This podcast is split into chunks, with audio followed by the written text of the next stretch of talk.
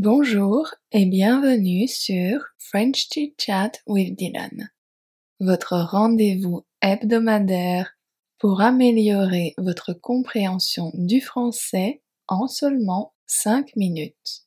Je parle lentement et clairement pour que vous compreniez facilement. Pour chaque chit chat, vous pouvez télécharger le PDF gratuit en français et en anglais ainsi que le cahier d'exercices sur Patreon. Si vous préférez me voir parler et utiliser les sous-titres, vous pouvez regarder mes chit-chats sur YouTube. C'est parti. Aujourd'hui, on va parler d'un sujet d'actualité, les voitures électriques. Les voitures électriques sont un sujet de plus en plus populaire partout dans le monde, mais surtout en Europe. En particulier depuis l'annonce de l'Union européenne en juin 2022 qui a décidé que seules les voitures électriques seront vendues sur le continent à partir de 2035. Bien que les ventes de voitures électriques aient augmenté ces dernières années passant de 1,4% en 2008 à plus de 13% l'année dernière, beaucoup se demandent si la voiture électrique est vraiment la voiture du futur. L'un des principaux avantages de la voiture électrique est qu'elle ne produit pas de gaz à effet de serre. Cela la rend plus respectueuse de l'environnement que les voitures normales. Cependant, il convient de souligner que la fabrication de voitures électriques est plus polluante que celle des voitures normales. C'est un point négatif à prendre en compte. La voiture électrique est également très silencieuse, ce qui est un avantage pour les conducteurs et les habitants des centres-villes qui peuvent désormais vivre dans un environnement plus calme. Cependant, cela peut représenter un danger pour les piétons car on ne l'entend pas toujours arriver. Les voitures électriques nécessitent moins d'entretien et de maintenance que les voitures normales, car leur mécanique est beaucoup plus simple.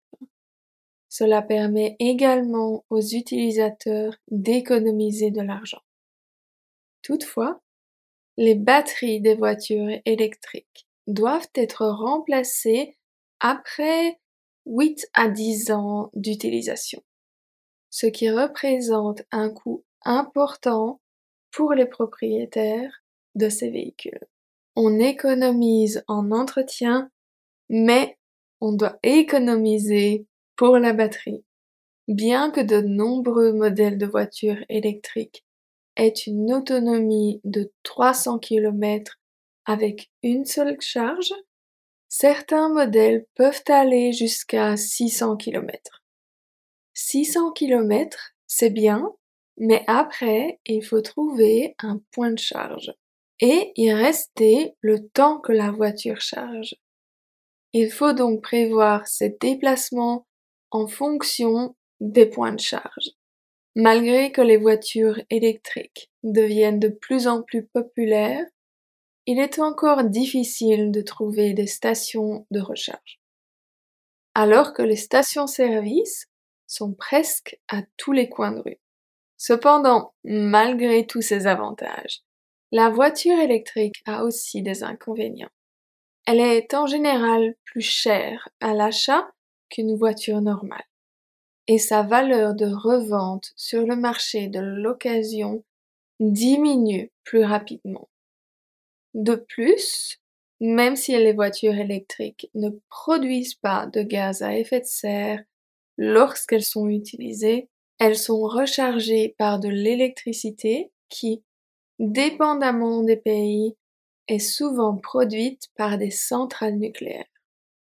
Cela peut remettre en question la réelle empreinte environnementale des voitures électriques. En fin de compte, il est important de prendre en compte tous ces facteurs avant de décider d'acheter une voiture électrique. Bien qu'elle offre de nombreux avantages, elle n'est pas encore parfaite. Alors, dites-moi, est-ce que vous possédez ou aimeriez posséder une voiture électrique? Peut-être que vous aimeriez plus une voiture hybride. Quelle marque ou quel modèle est-ce que vous aimeriez? Et est-ce que vous pensez que les points négatifs, comme le temps de charge ou le prix de la batterie, vont s'améliorer? Dites-moi tout en commentaire.